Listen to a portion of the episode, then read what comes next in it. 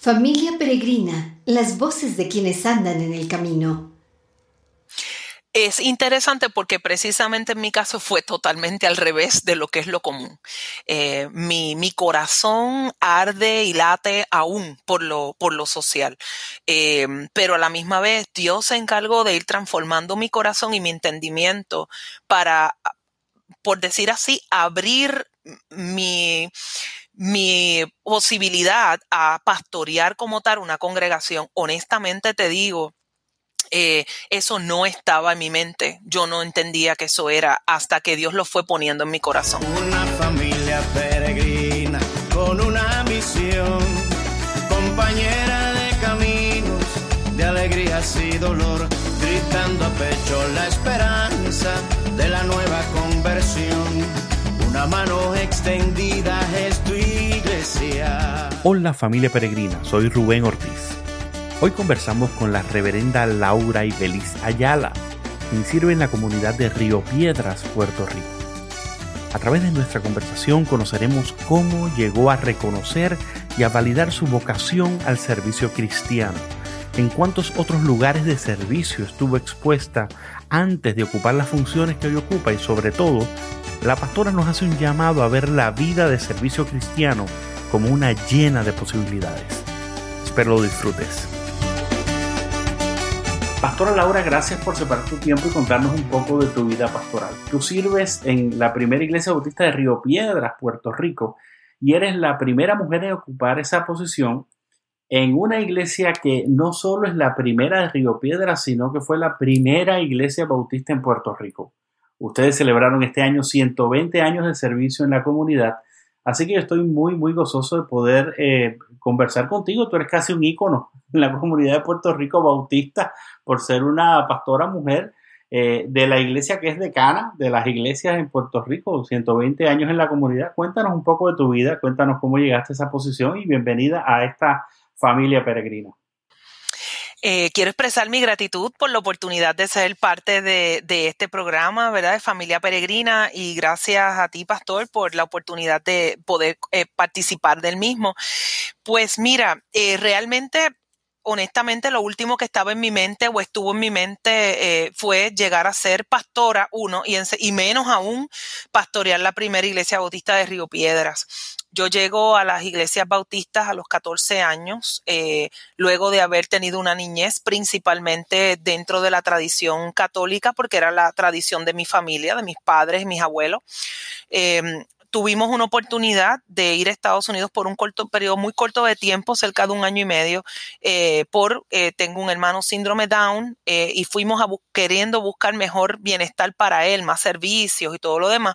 Y por eso tuve la oportunidad de compartir con mi hermano mayor, quien ya era pastor bautista y en ese momento pastoreaba en eh, New Britain, Connecticut. Así que en ese tiempo que estuvimos allá fue mi primer contacto o mi contacto más eh, directo con la iglesia protestante y eh, allí puedo decir que conocí del Señor, conocí de Jesucristo, quise bautizarme, mi mamá no me dejó porque ¿verdad? No, no, me lo, no me lo permitió en ese momento, pero luego esto como quien dice, no le quedó de otra. Y cuando regresamos a Puerto Rico, fue mi hermano mayor el que me recomendó el que fuera la primera iglesia bautista de Caguas, porque es el pueblo donde yo vivo en Puerto Rico. Así que allí llegué a mis 14 años, esto, una nenita, esto sola, porque ni mi papá ni mi mamá iban a la iglesia. Eh, y tuve la bendición de ser recibida por eh, tanto adultos mayores que me abrazaron y me hicieron sentir como esa nieta, esa hija bienvenida, como también un grupo de jóvenes que me acogió. Eh, rápido hice profesión de fe, me bauticé, entré a cantar en el coro, uno de los coros de más larga duración en Puerto Rico, que me hizo sentir muy orgullosa de ser parte de él. Pero ahora siendo la pastora de Río Piedras, tengo que decir que el de Río Piedras es el de más larga duración. Pero bueno, esos son chistes internos, ¿verdad? Que, que no vienen ahora, casi me pueden poner en problemas con mis hermanos de Cagua. Eh, pero realmente el coro de Caguas y la primera iglesia bautista de Caguas fueron los que me acogieron a una adolescente que llega a la iglesia sola, sin sus padres, eh, me permitieron no solamente participar de toda la vida de la iglesia, sino también aprender mucho. Em, fue una gran escuela, fue mi formación no solo cristiana, sino también personal y casi me atrevería a decir que hasta profesional. Eh, Caguas, la primera iglesia bautista de Caguas siempre se ha destacado por su formalidad eh, en todos los aspectos, gente muy profesional, que todo se hacía con gran calidad y de mucha altura en todos los sentidos. Así que ser parte de los ministerios de la iglesia implicaban unas expectativas muy altas del trabajo que se hiciera. Y eso fue lo que yo aprendí. Eh, me dieron esa oportunidad. Eh, yo lo resalto, ¿verdad? Porque mi, mi, familia no era de la iglesia. Eh, y, y, yo creo que yo fui una de esas bendecidas, ¿verdad? yo le llamo Esa es una, una época en que la iglesia resaltaba mucho en aquello, sobre todo las iglesias bautistas en aquello de hacerlo todo decentemente y con orden, ¿no es cierto? Oh, sí, Oh, sí, pero la, pero podemos decir, ¿verdad?, que hay unos, unas comunidades de fe, unas iglesias bautistas particulares que siempre se han destacado o se han resaltado precisamente porque han mantenido esos estándares bien altos, ¿verdad? Como es la primera iglesia bautista de Carolina, la iglesia bautista de Palmer, eh, la primera iglesia bautista de Ponce, la de Caguas, Río Piedra, han sido iglesias dentro de nuestras iglesias bautistas de Puerto Rico que se han destacado siempre por un orden litúrgico, por una calidad musical bien alta. Puede que se me escape alguna, ¿verdad? La tradición coral, la tradición coral, esto muy, muy fuerte eh, en estas iglesias. Y aunque a través de los años quizás hemos, han variado un poco en términos de integrar más elementos contemporáneos, pero lo que ha sido Caguas y Río Piedras se han mantenido siempre dentro de esa ala yo no le llamo, sí, pero una tradicional o una liturgia más organizada, estructurada y sí, más tradicional en comparación con cómo se ha movido la liturgia en otras de nuestras iglesias hermanas. Así que por esa fue mi base. Eh, y no solamente fue la iglesia, o sea, me dieron, gracias reverendo José de Camacho, tuve la oportunidad de estudiar en el colegio de la iglesia, en el colegio autista de Caguas, y eso fue un privilegio. Mi familia no tenía los recursos y yo fui becada eh, para, para, estudiar allí. Eh, cuando mi familia no tenía los recursos tecnológicos para computadoras y lo demás, fueron hermanos del coro los que me permitían hacer los trabajos en sus casas. O sea, yo te puedo decir que, que, que yo fui mi liderato, mi llamado, todo se cultivó allí. Así que de ahí comienzo, me voy a hacer mi maestría a los Estados Unidos en religión y sociedad, ya yo tenía un llamado ministerial, yo le llamaba llamado ministerial, porque yo estaba totalmente segura entonces que ni era para pastora, ni era para misionera, totalmente segura de eso. Eh, y pues yo decía que era un llamado ministerial. Yo no tenía duda que Dios me había llamado a servirle desde otra, de una manera más intencional, pero no sabía exactamente qué. Así que terminando mi bachillerato en la Universidad de Puerto Rico en Ciencias Sociales General, con concentración en investigación, me voy a hacer la maestría en religión y sociedad pensando que podía colaborar con la iglesia en estudios congregacionales y ayudarle a desarrollar ministerios o el alcance de la iglesia en la comunidad, hacerse pertinente en medio de las necesidades comunitarias. Así que así me voy a hacer eso, estando allá incluso comienzo el doctorado, pero por esas cosas que solamente Dios hace, eh, empiezo a laborar en una entidad sin fines de lucro de trabajo comunitario y siento que descubro mi gran pasión. Descubro mi pasión por el servicio, por atender poblaciones vulnerables, por eh, eh, que la iglesia sea pertinente a esa necesidad. Y me inclino mucho por lo que es la justicia social y, el trabajo social. Eh, eso tengo que decir también, haciendo un paréntesis, que fui también muy bendecida porque cuando comienzo a hacer mi maestría eh, en la universidad, justo antes y en ese proceso de transición, la Iglesia Unida de Cristo eh, me recibe, la United Church of Christ, me recibe como interna en investigación, como research intern en la Oficina de Investigación Nacional. Y eso fue para mí uno de los momentos, eh, de estos momentos que uno se cree que está viviendo, ¿verdad? El sueño de la vida porque yo, eso era lo que yo quería hacer eventualmente, ¿verdad? Estudios congregacionales, yo quería hacer research en la iglesia y que se abriera esa puerta de yo ser research intern en, en la comunidad, en la, a nivel denominacional, a nivel nacional, y luego que estoy allí, conocer el liderato nacional en una denominación que se ha destacado mucho por el asunto social, la justicia social. Eh, yo estuve allí con ese liderato, así que yo sé que eso también como que abonó a, a lo que ya había, quizás le dio más teología, le dio más contexto, le dio más operacionalidad, ¿verdad? Cómo, cómo eso que yo podía pensar se ejecutaba y se llevaba a cabo. Yo le agradezco mucho eso a la Iglesia Unida de Cristo. Eh, así que eh, mis vacaciones, mis tiempos libres, todo eso yo lo pasaba allí y aprendí muchísimo de esa área de, la investigación y, el, y cómo utilizar los datos para validar, justificar y ampliar la misión de la iglesia. Sin embargo, estando allá, eh, ya paralelamente terminando mi maestría, empezando mi doctorado, comienza una, una nostalgia por la patria y curiosamente, eso no me había dado en los primeros cuatro años y medio, me dio después. Y entonces como que era un añoro de estar en Puerto Rico y, es, y yo tenía que regresar y ya yo venía de vacaciones y no me quería ir. Esto, y era un, fue un tiempo muy difícil porque yo tenía en mi cabeza acabar ese doctorado como fuera, pero sin embargo ya eso había tomado una, no era la prioridad.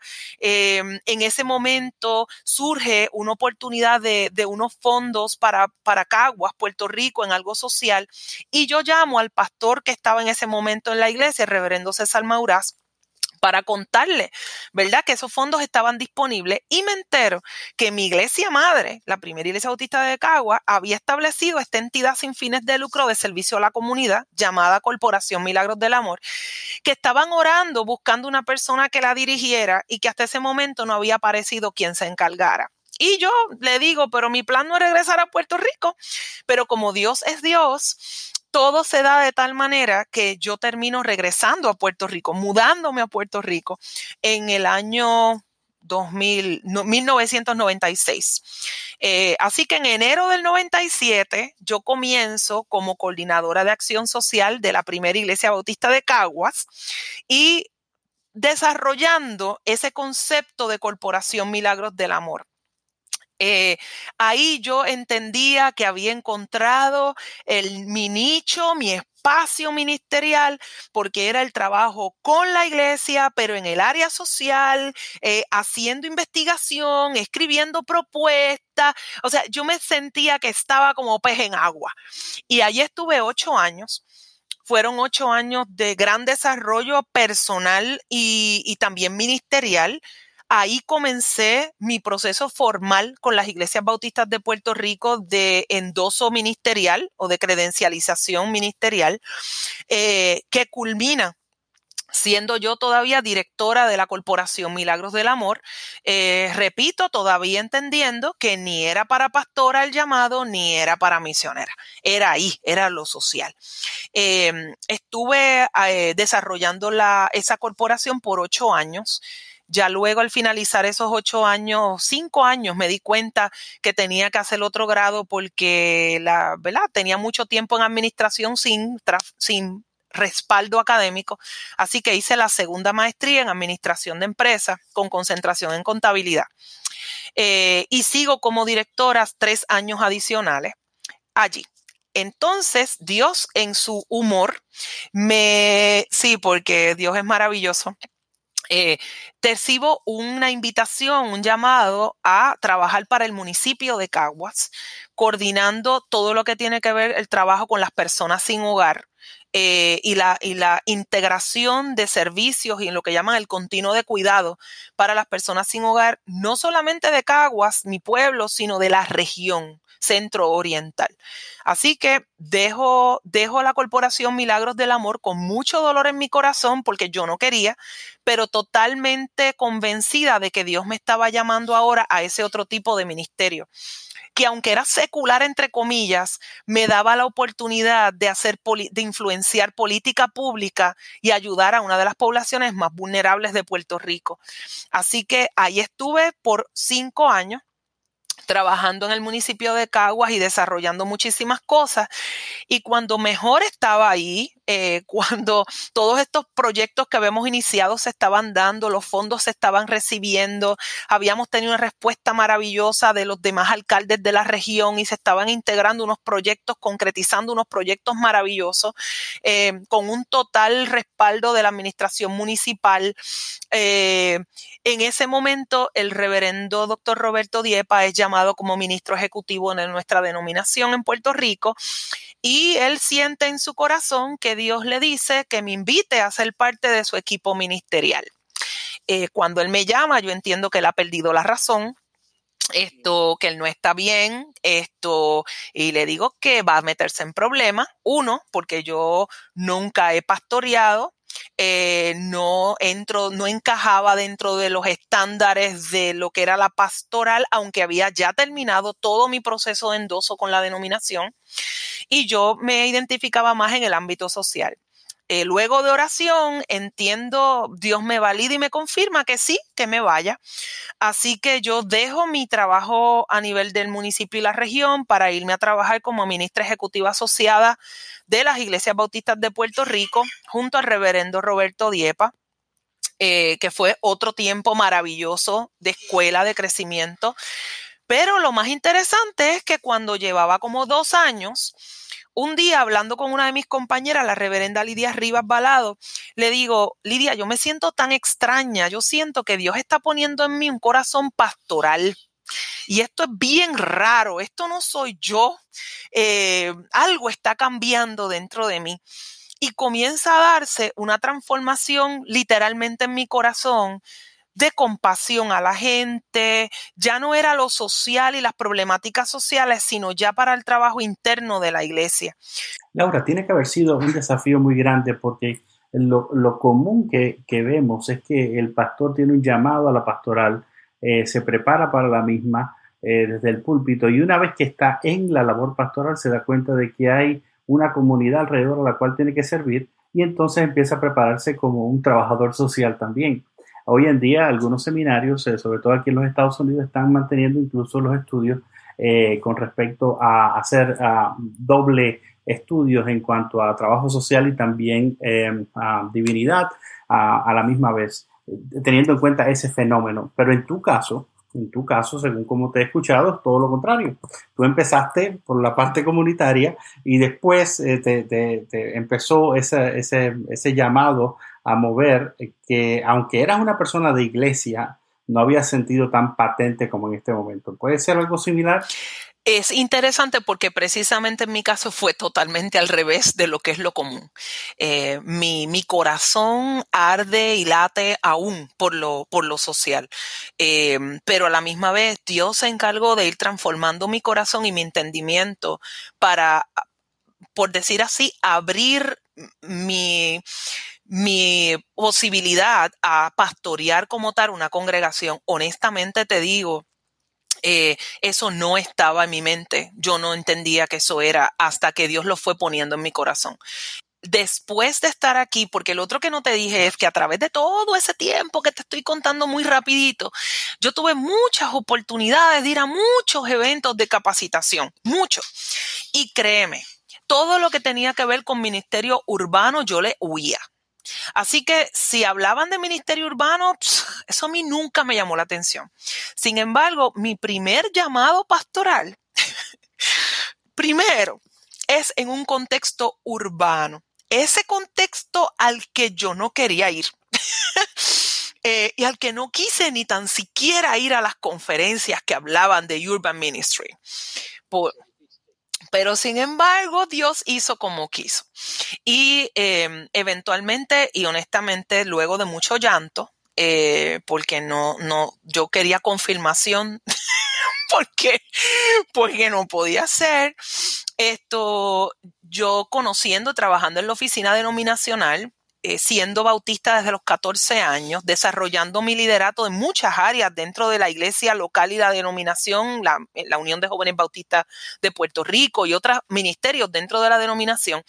Yo conocía la primera iglesia bautista de Río Piedras, ¿verdad? De oídas, porque no era mi iglesia, pero era una iglesia icónica, ¿verdad? Era la primera iglesia bautista establecida en Puerto Rico, era la punta de lanza de la obra bautista, esto, una iglesia que por tradición habían sido siempre pastores varones los que habían ocupado el puesto de pastor general, aunque desde el que el reverendo Cristino Díaz Montañez fue pastor general, él empezó a incluir pastoras asociadas, ¿verdad? Así que ya esta iglesia sí te había tenido presencia de mujeres en la pastoral, pero como pastoras asociadas.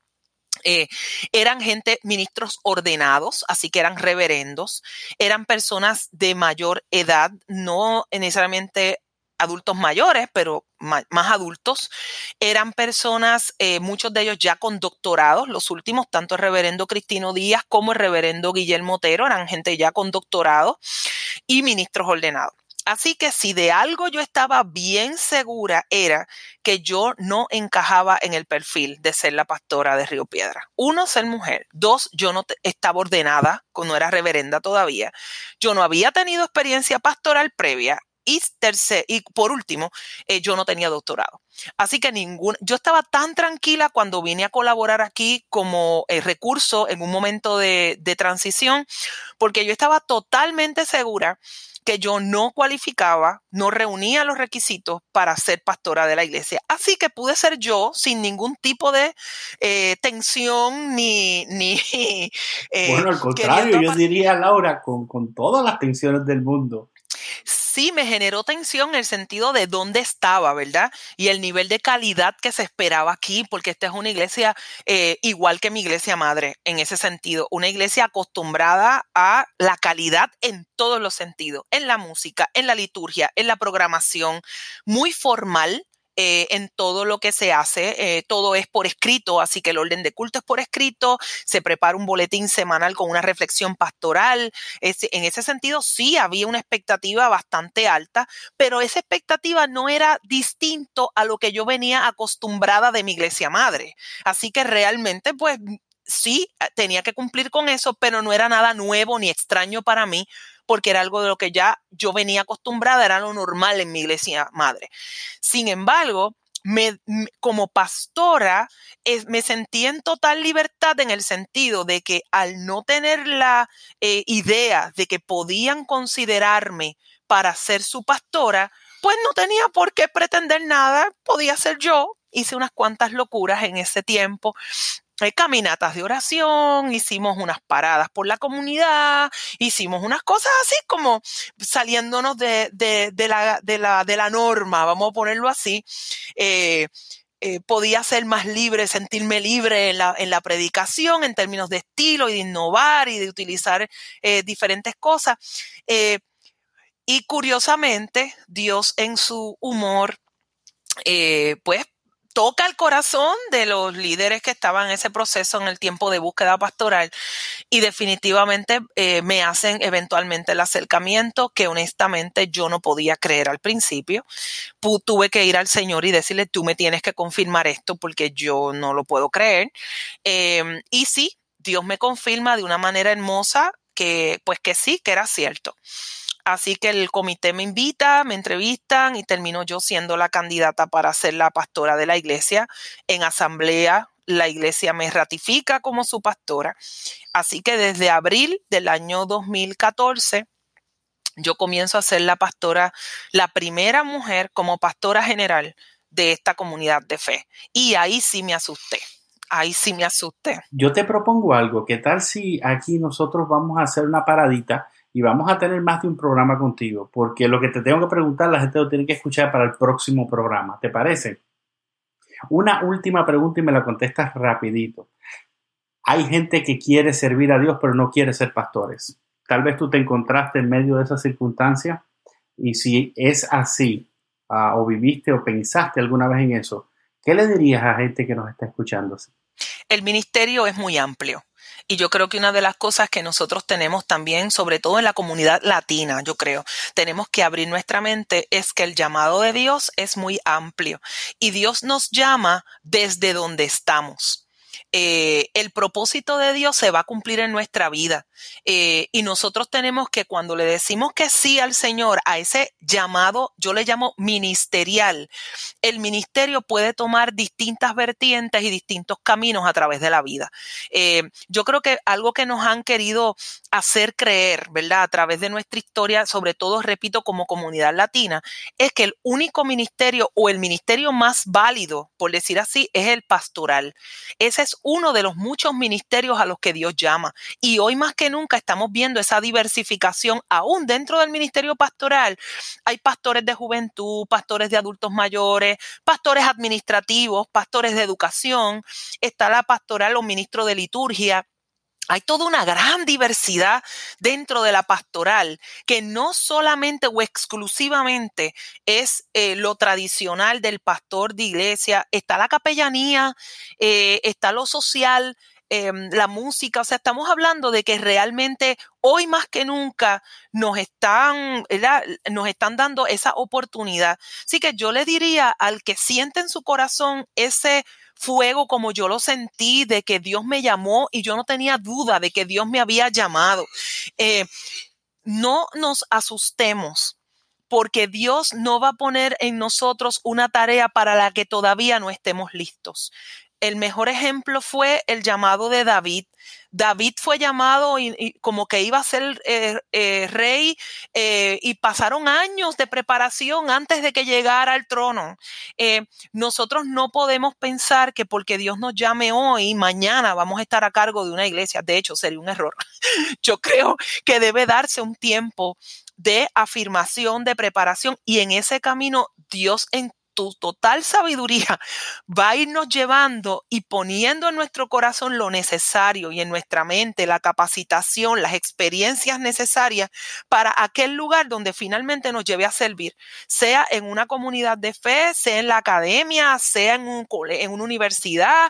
Vuelvo, es muy diverso lo que es el ministerio. Pastora Laura, estamos disfrutando la conversación, pero vamos a hacer solamente un breve espacio de siete días para que nos sigan escuchando en esta familia peregrina. Gracias por estar con nosotros. Pues muchísimas gracias.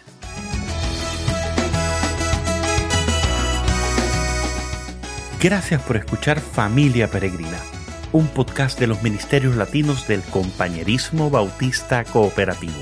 Para conocer más sobre nuestra red familia, visita www.cbf.net familia en nuestro próximo programa continuaremos dialogando con la reverenda Laura y Belis Ayala. No vas a querer perderlo. Soy Rubén Ortiz y recuerda que tu vida será tu recompensa donde quiera que vayas. Una mano extendida es tu iglesia. Vamos familia, nos espera el camino.